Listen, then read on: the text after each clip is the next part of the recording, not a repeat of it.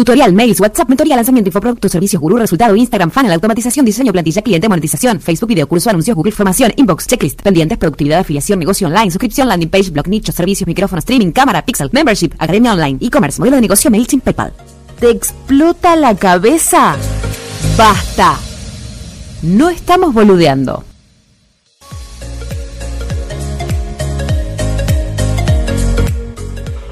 Noches desde este lado del charco. Ustedes están de día, invierno, verano, estamos contrariados y arrancamos un nuevo capítulo de No estamos boludeando, para relajar un poco, para cortar con el día de trabajo, para dejarnos de tanta landing page y web y que el Facebook, el Pixel, me estuvo volviendo loca con todas esas cosas. Vamos a relajar, vamos a divertirnos un rato, chicos. Eh, Mauricio Irigoyen, Nicolás Marrero, ¿cómo les va? ¿Cómo va eso? ¿Todo bien? Bueno, gustazo de, de estar acá de vuelta en, en este podcast que compartimos para descontracturar el trabajo, ¿no? Vos decías de redes sociales y demás, y no sé qué problema tuviste con el Facebook. Yo estuve de nota Todos. en nota todo el día. Todos. Sí. Yo estuve chateando con los humanos de Facebook. Con los Ah, yo humanos también, que mira. me resolvieran unos temitas con ¿Te resolvieron a vos? Qué bueno. Sí, sí, sí, sí. Qué bueno. Qué bien. Estuve haciendo- Bueno, existen. Estoy haciendo estas cositas lindas y, y simples. Para el que no ve en el podcast, esto es un esquema que parece chino mandarín. Es, es divino, es divino. Bueno, vamos a, vamos a cortar con todo esto. Nico Marrero nicolásmarrero.com. Mauri, para los amigos, de Relatos en Mochila, eh, y tiene un montón de podcasts más, el señor, lo pueden ir a buscar a, a sus redes. Yo soy Caro Siri de UFA, y hoy vamos a hablar de algo que nos pasa, no sé si a todos, pero yo creo que a- al 90-95% de los emprendedores digitales, por lo menos que trabajamos con la compu, parece que estuviéramos boludeando, de ahí un poco el nombre de este programa que tiene muchos orígenes. Y eh, el gran problema, la gente no entiende lo que hago. Eh, no sé qué les pasa a ustedes, mis sobrinas creen que soy youtuber, eh, mi mamá no entiende todavía de dónde saco la plata, pensá que me mantiene mi esposa, mi señora esposa, eh, y otras personas piensan que estoy boludeando, entonces eh, es un tema común, ¿no? ¿Les pasa a ustedes? Sí, a mí en mi casa todavía piensan que, que viajo y vendo libros del blog. Una Y vendes así. drogas. Sí, El nene vende drogas. Mis amigos tampoco, lo máximo es dar, doy talleres, Da talleres. Sos profe, pero- digamos. pero- Sos profe. tampoco porque es negocio digital, es para coach y terapeuta, no saben qué, qué es un coach. Eh, incluso, bueno, miles de estas te- te- tengo, ¿no? Pero amigos que, che, Nico, a ver, ¿cuándo vas a venir? Porque es martes, son las 8 de la noche y no estamos como vos al pedo acá. Como, Mira. ¿no? Una cosa Dan por hecho, ¿no? Que estamos como al pedo. Sí, como sí, que sí. no, no. No es serio, no es serio trabajar con la computadora. No. Miren, miren lo que me pasa a mí, ¿no? El caso. Yo tengo un laburo de oficina, eh, el cual Ajá. prácticamente estoy afuera, pero bueno, todavía estoy, así que lo cuento como. Afuera porque, porque renunciaste. Sí, sí, La gente no sabe, pues está afuera, lo tienen en el patio. Claro, sí, sí, sí. La oficina en el patio, caiga sí, sí. granizo. Le dieron un lugar privilegiado, afuera. Sería hermoso, ¿eh? Ojo. Lejos de Ojo. toda la gente que no te entiende lo que haces, justamente iba a eso, porque cuando entro a la oficina me pongo a laburar con mi compu, termino el laburo dentro de, la, de, de lo que es el ambiente laboral de, de oficina y me pongo yo con mis auriculares a laburar, a editar, a escribir notas y demás, y estoy gran parte del tiempo dentro de la oficina con mi computadora, y el resto está haciendo labores que no requieren tanto el uso de computadora, y dicen, Ujú. flaco, ¿Qué te pesqueas? ¿qué estás haciendo dentro de la computadora tanto tiempo? ¿A quién le Warcraft? Te la pasás jugando a los jueguitos. Hay un jueguito que tienen las computadoras viejas que se llama, que bueno, es el solitario y hay un par más con el... No, Bueno, las computadoras del lugar donde trabajo son ese muy tipo de juegos. retro, todavía. Te lo pido por favor. Entonces, hay uno que hace piu, piu, piu, cada vez que uno gana una partida de solitario, hace piu, piu, piu. Entonces sabemos que ese- esa persona está jugando al solitario Pero mientras eso yo es Windows estoy laburando. 98. boludo. Pero está jugando, claro, con un fósforo, eh, fósforo blanco la pantalla. Windows ¿O tiene- 98, o sea, así. Y los únicos tres juegos que tienen son 98. el, el Buscamina, el, el Solitario y No, ah, pero que imágenes de- ¿Dónde trabajas? ¿En, en la máquina del tiempo? El museo arqueológico. Yo no quiero decir qué es eso, pero más o menos va por ahí. Para que te des una idea, no tenemos Wi-Fi en esa oficina. No hay, Ah, no hay bueno. Wi-Fi. Entonces Ah, yo tengo bueno. que utilizar los datos de mi celular, por eso tengo un plug bastante alto. Entonces, che, flaco, ¿de dónde sacás internet vos? Porque nosotros no tenemos internet, por eso juegan al solitario, Sos un extraterrestre en el trabajo, digamos. totalmente. Por eso te que separaron del patio. No, bien, bien. Sí, por algo me estoy yendo en realidad, justamente por eso. Va Así que- avanzando. A mí lo que me pasó, yo voy a contar mi experiencia un poquitito de afuera. Hace unos años, yo siempre cuento esto y se me cagan de risa, pero es cierto, no sabía ni cambiar el fondo de escritorio de la computadora. En algún momento que usé PC, allá les voy hace tiempo, había un, creo que era Windows 98, que tenía un perro con una pelota en la boca, Sí. ese era el fondo de escritorio, y me molestaba mucho, y llamaba a una amiga, se me che, ¿cómo para cambiar esto? Porque la verdad que no sabía usar la compu. Con los años empecé a meterme y a lograr vivir de eso. ¿Por qué fue? Porque conocí este, eh, a una chica que en algún momento fue una roommate mía, o sea, compartimos piso, algo que no se, no se eh, usa mucho en Argentina, pero bueno, ella viajaba por el mundo, sus amigos también, entonces bueno, esto de compartir con alguien que no conoces eh, ocurrió en Argentina. Y así conocí este grupito de gente que para mí en ese entonces eran hackers. O sea, yo veía gente que estaba todo el día con la computadora, gente que la había contratado, algunos estaban contratados por Google, algunos estaban contratados por Facebook, que recién arrancaba con un montón de cosas, y para mí eran hackers, eran pibes que estaban re locos, metidos en la Matrix. Con los años entendí que no, que era nada, ese, esos se llamaban dev, que es developers, que es... eh, o developers, que es Desarrolladores. desarrolladores, gente que hace código, Claro. eh, nada más. Pero bueno, esa visión que yo tenía, no que estaban boludeando, pero sí que eran hackers, era gente rara, yo supongo que una versión un poco más este, de barrio, que puede ser la, la de la familia, la de los amigos, que es, estos pies están vendiendo drogas, están jugando al póker, están Bueno, haciendo cosas. justo, justo hoy, hoy me llegó un mail eh, de Isra Bravo, que es un copywriter para mí de los mejores de habla hispana, Bastante particular. bastante particular, eh, y él contaba, contaba en el mail de cómo vender con resaca, ¿no? Y contaba que se había ido a tomar cerveza con un amigo en, allá donde vive, y dice, es un amigo que no sabe lo que hago, que no, no sabe, y que no hablamos de eso. Pero después cuando estábamos borrachos me preguntó, este, porque él pensaba que yo era o traficante de drogas o actor porno. Este, Yo y quiero bueno, saber cómo la cuando le dije, cuando le dije lo que ganaba, bueno, se cayó, no Lo sé confirmó. si esta borrachera, pero se cayó. Lo que me gustaría saber es que la, gente que piensa que uno vende drogas es cómo vender drogas por internet sin quedar pegados, ¿no? Hay, hay, una, hay una, una parte que se Sí, llama la, raro, ¿no? la, La la deep deep, web. ¿no? La deep La web. deep web. Sí, ahí Que hay se una consigue cosa- absolutamente todo. Yo nunca ingresé, pero me han contado que yo que me- tengo un amigo, tengo un amigo que me ha contado ¿No? que tiene que, que ese lugar tiene absolutamente todo. Es como, bueno, es medio trash, es medio, medio complejo. sí. Pero hay una, hay una serie que yo veía la otra vez que un flaco había quedado pegado porque vendía, vendía drogas por internet, eh, una serie que está en Netflix. Pero digo, sería medio raro, ¿no? Hacer algo tan turbio, eh, sobre todo en internet, que de- desde el pixel de Facebook, volviendo al tema, eh, que capta cualquier movimiento que hagas, imagínate lo que puedes durar como dealer en, en la red. absolutamente Sí, eh, nada. igual, igual también hay un choque, eh, creo que esta temporada hemos hablado mucho de los paradigmas, ¿no?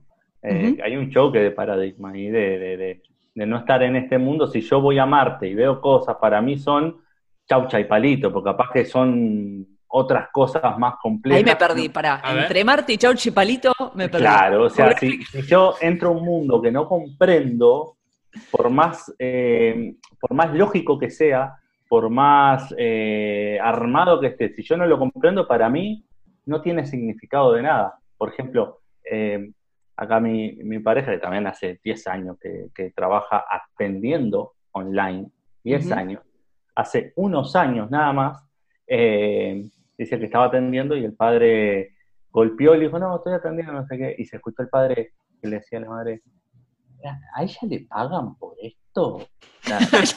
Por boludear. hacía 5 o 6 años que ella atendía online, ¿entendés? ¿En qué anda la nina?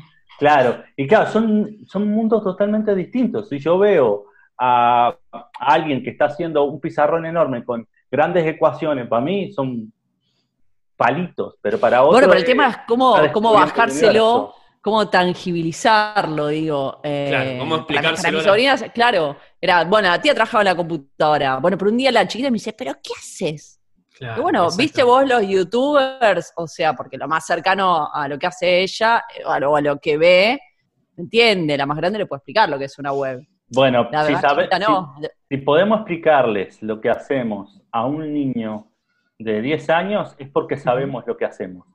Si Claro. no podemos, es porque no sabemos lo que hacemos. Eso es lo- Pero es más fácil que te entienda un niño de 10 años o de 6 que tu madre, o de gente de eh, más de 60. O sea, eso mi iba, mamá para todavía... mí, perdón, pero Sí. para mí es clave eh, entender las generaciones en este caso. Un pibe, como decís vos, te va a entender mucho más rápido lo que haces vía web o trabajando con la computadora varias horas al día, porque creo que lo tiene incorporado. La gente grande no entiende el intercambio de dinero a través del Internet, por ejemplo, ¿no? O poder intercambiar un servicio por dinero a través, de forma online o a través de una computadora. A veces porque los chicos consumen también, eh, o youtubers, o, o cuestiones eh, en internet. Su mundo es internet. O sea, la realidad es lo que pasa en internet, no es lo que pasa en las casas.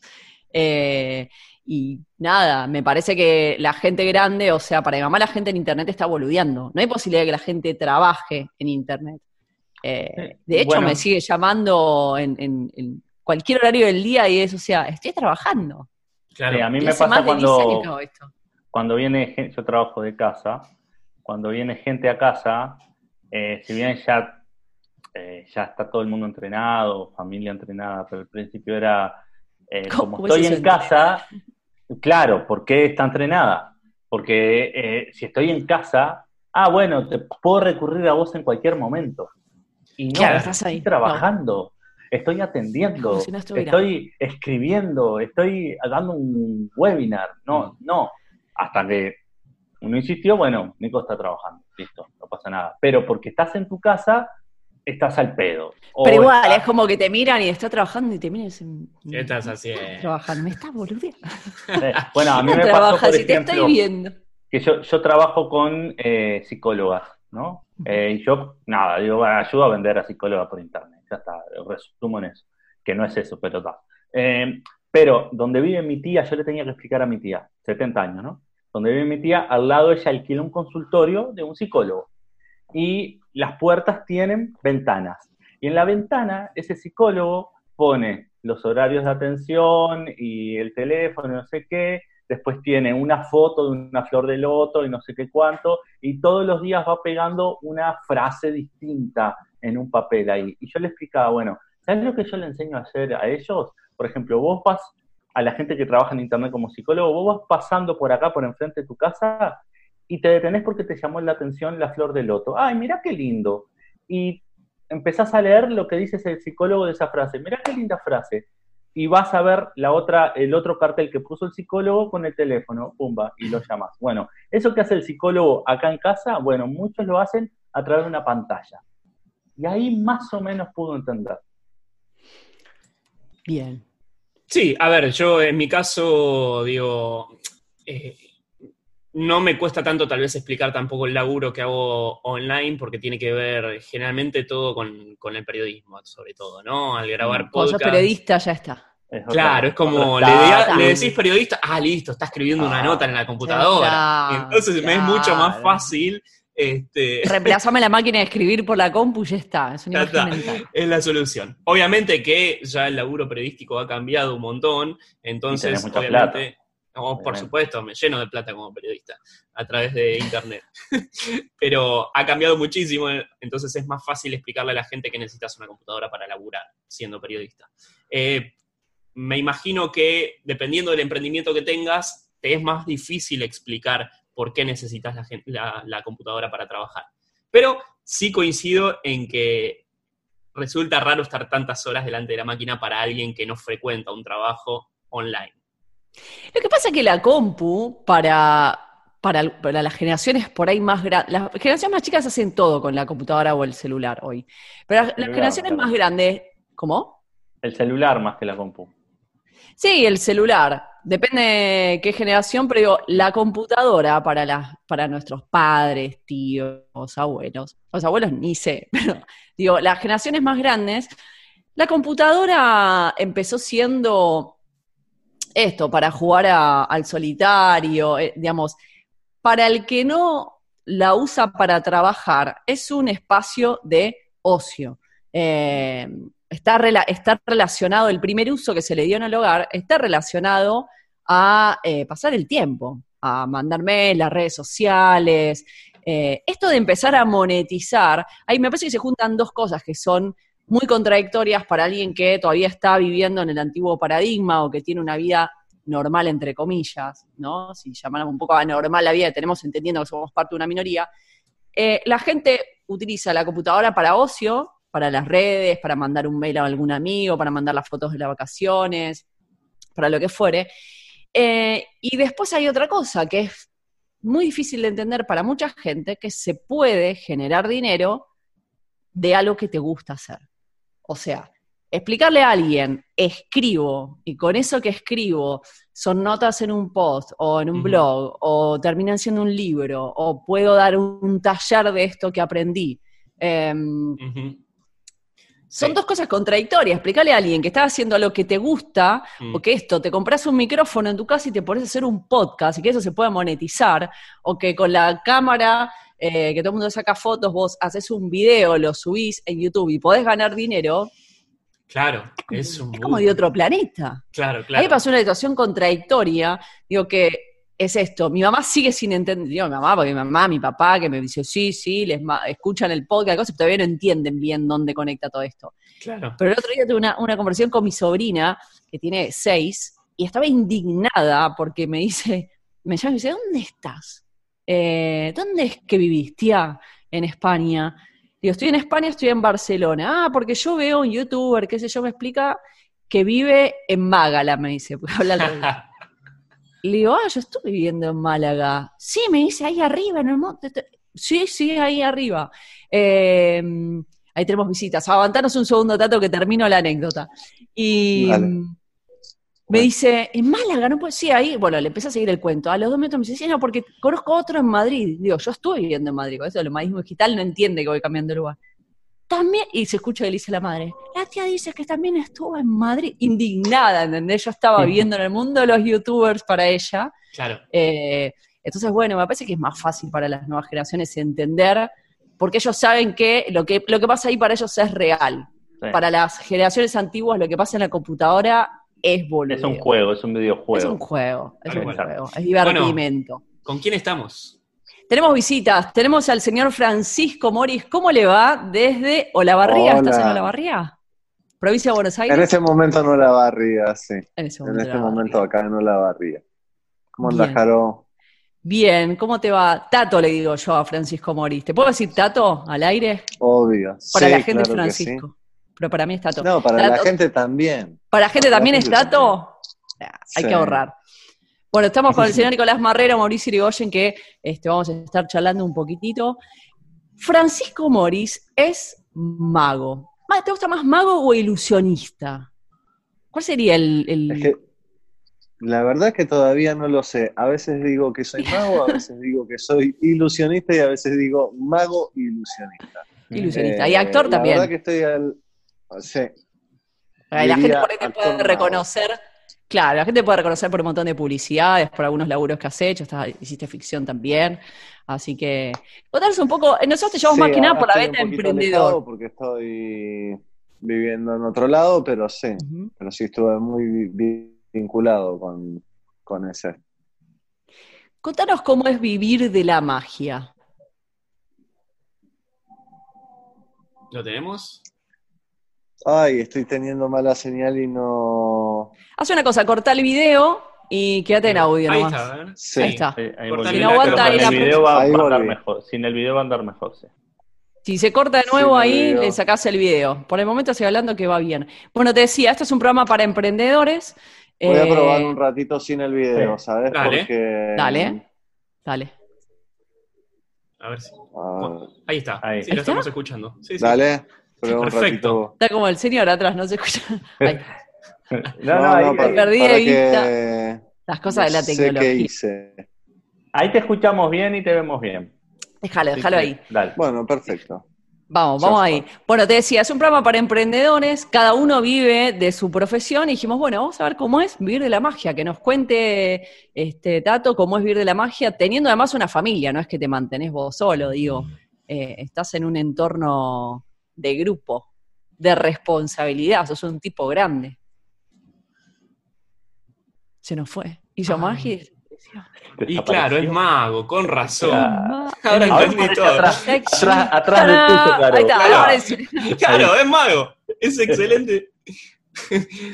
Aparece, desaparece. No, lo que pasa es que no conozco estas nuevas tecnologías. es un poco analógico. Recién ahora me estoy metiendo en estas cuestiones. Eh, ¿Cómo es vivir de la magia? Creo que escuché esa era la pregunta. Sí, ¿Cómo es sí, vivir de exacto. la magia? ¿Cómo vive Bueno, la magia? es muy difícil. Mm. Es muy difícil. muy difícil.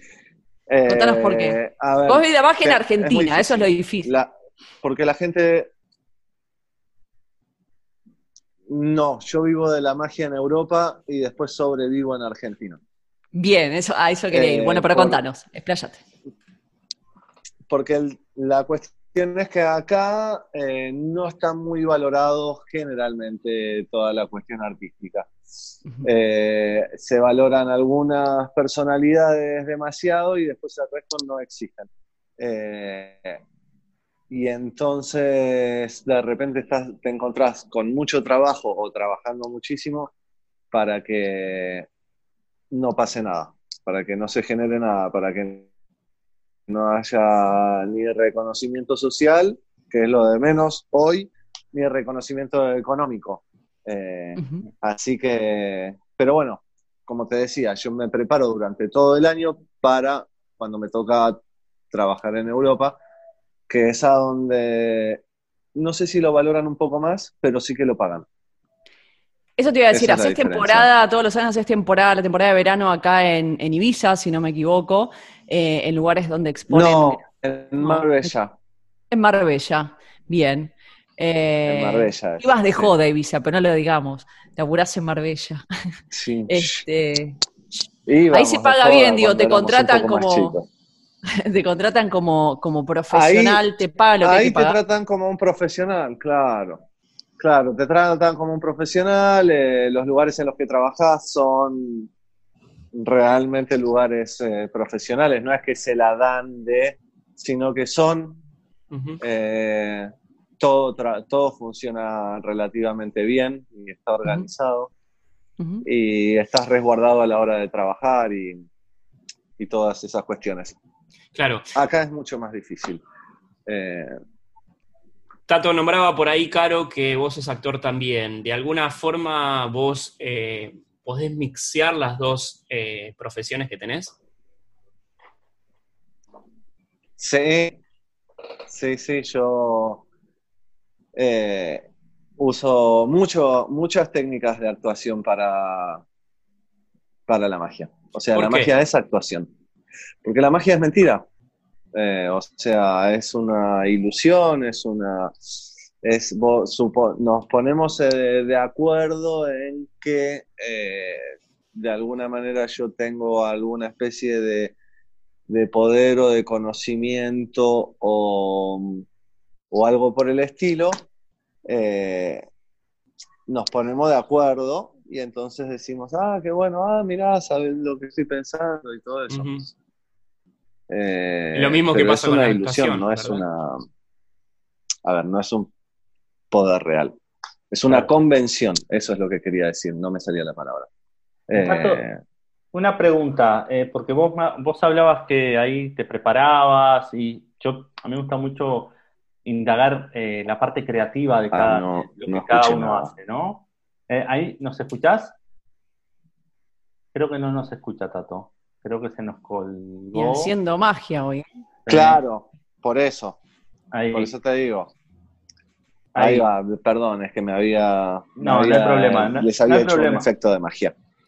Eh, claro, y ahí es a donde, ahí es a donde tiene todo que ver con la actuación, porque además es así el tema. Si yo no me lo creo al personaje, eh, no. A ver, vos tampoco te lo crees. No ocurre la magia. Claro, eh, por supuesto que la magia es súper impactante ya de por sí. Eh, la magia es, eh, la buena magia que está pensada es súper impactante. Y tiene todo que ver con la actuación porque es un acto escénico, es una... compartimos una experiencia. Yo opino que cuando vos... Yo creo que se debería haber un solo truco de magia, un solo efecto o una rutina y después listo. Ahí termina el show. En un show capaz que ves 10 rutinas, al final del show no entendés nada de lo que viste. Eh, y en ese solo juego que, o en ese solo rutina o truco que hagas, eh, tenés que modificar el estado anímico de la otra persona. Eh, igual que en el teatro. Se tiene que generar esa modificación de, de la persona desde cualquier lado, emocional o de un pensamiento o de... Tato, ¿por qué elegiste la Bueno, magia? no. Porque el estigma este sobre el arte y sobre no poder vivir de esto y que la gente crea un poco lo que veníamos hablando desde nuestras profesiones, pero que la gente crea que estás boludeando en vez de trabajando cuando hay mucho trabajo detrás. ¿Por qué elegiste hacer magia? ¿Por qué seguís eligiéndola? Me encanta el tema de ensayar, practicar, jugar, tener cosas en las manos. Soy bastante de tener- necesito tener cosas en las manos, si no me fumo encima. Eh, entonces, entonces eso me viene bien. Y por otro lado elegí la magia porque tiene todos los elementos teatrales que se pueden utilizar, tiene toda esa riqueza teatral de generar distintas emociones y sensaciones y, y de llegar a las personas con la particularidad de que se puede hacer solo. Tato, y Eh, vos hablabas de, de que practicabas. Yo siempre me pregunté cómo, cómo, cómo surgen los trucos. O sea, ¿los aprendés? ¿Los creás vos? Eh, ¿cómo, cómo, ¿De dónde salen? Mi- Mira, hay muchas maneras de estudiar magia. Una de las más lindas y de las más difíciles es la de los libros. En los libros está- están llenos de trucos. Eh, ¿Cómo es y eso? después hay muchos... Sí, ¿cómo? Sí, mira, ¿Cómo es eso? Eh, yo estoy en video, no sé si estoy... Sí, sí, sí, Estás en video, ¿Ustedes- estás en video. voy a ir explicando porque como este es un podcast, hay gente que lo va a ver y gente que lo va a... arriba, Sí. Tenés un A ver montón si de libros. escucha. ahí Pero son arriba libros de magia. Son, son, son libros de magia que te enseñan técnicas de magia. Eh, te enseñan trucos, te enseñan técnicas, te enseñan un montón de cuestiones. Eh, ¿Qué, psicología. pero que te dice, te Es- dice el truco, cómo tenés que. Bueno, te eh, dicen la pones el dedo acá y después acá. Claro, Ah, es el santo grial ese. eso. Y después es práctica, mucha Claro. práctica, como en todo.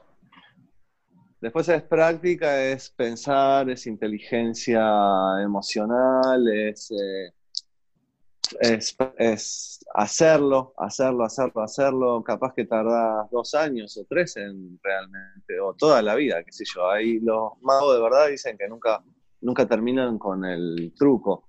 Yo tengo así, como que puedo decir que es- son relativamente míos, porque mío no tienen nada, sino la manera en que ordeno y las historias que cuento. Puedo decir que tengo como mucho cuatro. Ahí va. Bien. Bien. Y el storytelling, que es un fuerte. Cuatro. Tato, eh, Claro. yo te, te Eh, consulto también lo siguiente. A ver, y después, después todo lo que hago es... Sí. Eh, imagino que trabajas mucho la gestualidad, la mirada hacia público y demás. Eh, digo, ¿es algo habitual para, para hacer, eh, crear ese clímax que se necesita a la hora de hacer magia?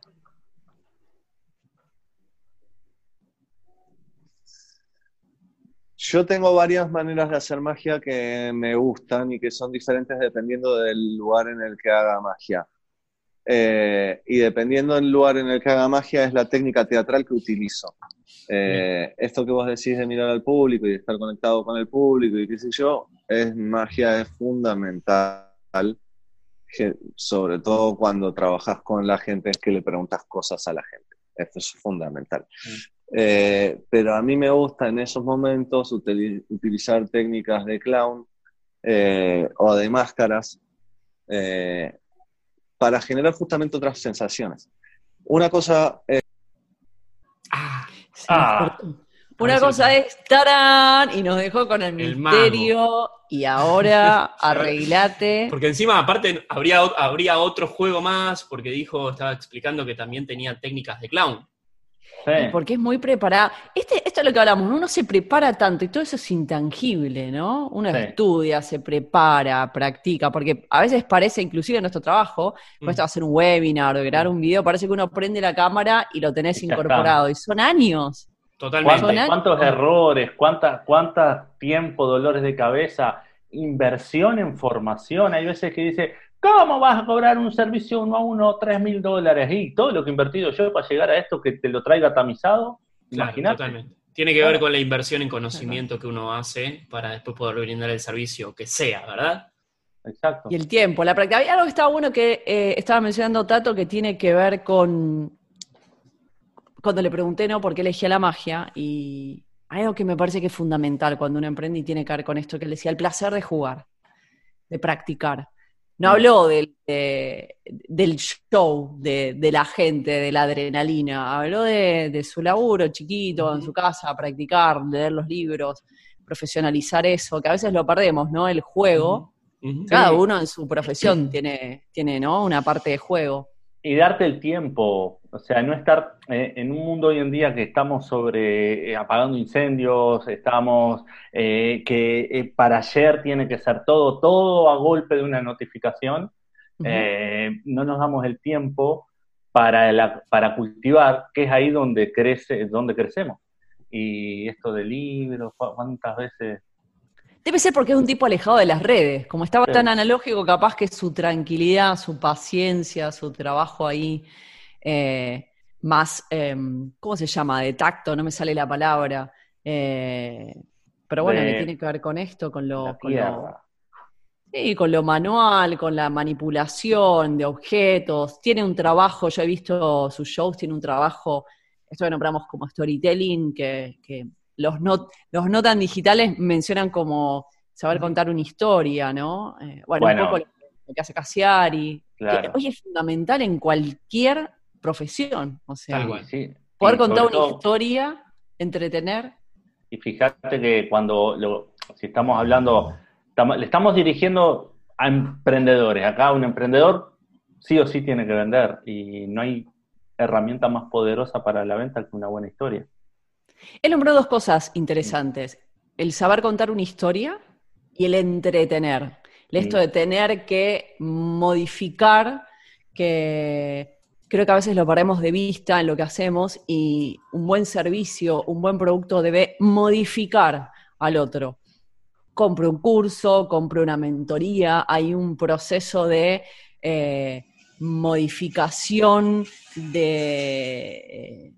ahí alguien, alguien puso Eh, música. Sí, me Cosas raras, pasan cosas raras en este podcast. Fue el mío, pasan fue el mío. cosas raras. Fue el La mío. otra vez un misil casi se te cae. ¿no? Otra vez un avión Pará, que ¿cuánto- entró. Es- Siempre es pasa Mauricio, algo, en, en Ramos es que Mejía Mauri siempre pasa algo, es Es que Este, Por momentos no, la, la gente está viendo el video, siguió al principio, espera que terminemos después, rebobina, me voy a hacer súper reto. Volé para atrás y a Mauri atrás le hacen como unos efectos Sí, de luz. efectos de luz, de sombra. eh, sí, sí, tiene que ver con las energías, ¿viste? No me quiero ir de Medio tema. poltergeist. Sí, sí, me encanta.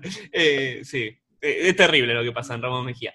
Eh, No sé si vas a venir al estudio cuando estés en Barcelona, a mí me asustó un poco. es que hay magia. Ah, bien, eh. Acordate que la magia es mentira, dijo, el, dijo Tato. Ilusión, ilusión. Eh, a él no, no- le gusta la mentira. Sí. no quiero- Andate de tema, a ver, agarra por el pasto, ¿qué vas a decir? No, no, al contrario, quiero ordenarnos, porque si no nos vamos de tema. Pero qué tema con esto de ordenarse, ya está, acá son casi las estamos, 10 de sí. la noche, déjame. Claro, ya está. El orden para el negocio. Chicos, pero se nos termina el programa prácticamente. y ¿Cuánto quiero- tenemos de tiempo? Y casi Bueno. nada. Llevamos, ya les digo. Él es el casi, que contabiliza. casi, las cua- casi 40 minutos. Casi 40. Bueno. Tenemos que cerrar porque no tenemos más tiempo. Eh, bueno, le mandamos un beso desde A acá. Está Francisco Moris está así hablando. lo despedimos, aunque sea.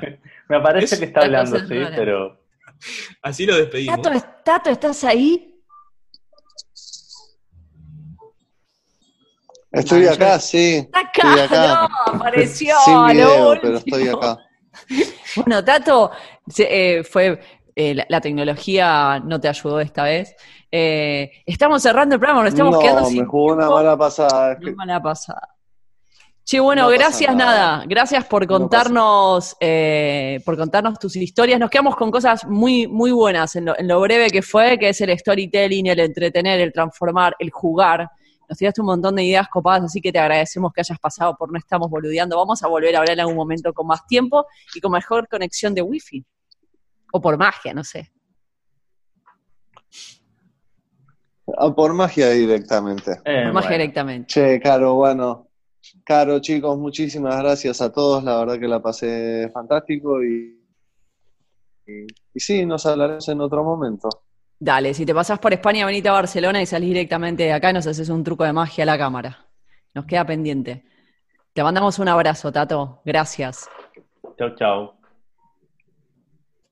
Bueno, chicos, vamos cerrando el programa de esta manera. Nico Marrero de nicolásmarrero.com, Mauricio Irigoyen de Relatos en Mochila. ¿Cómo se, nos, ¿Cómo se nos fue el tiempo? Perdón, pero eh, nada, yo quería cerrar Estamos diciendo... mucho. Sí, además, no sé, diciendo... Y si nos cierra, se queda como te acaba el psicólogo. Cerrá, sí, sí, dale. sí, por favor, les pido. Yo quiero decir esto. Yo Dale. digo que siguen, siguen sin entenderme, sin entender lo que Es hago. sin entender por qué trabajo tantas horas en la computadora. Así que me imagino que ustedes están iguales. Yo necesitaba expresarme. Yo, Está muy bien. mientras traiga el pan a la mesa, No pasa nada. no pasa nada. Yo a partir de hoy, cuando me pregunten, voy a decir que soy hacker. Esto fue No Estamos Boludeando. Nos vemos en el próximo episodio. Nos escuchamos. O si no es por wifi, será por magia. Abrazo a todos. Gracias por escuchar.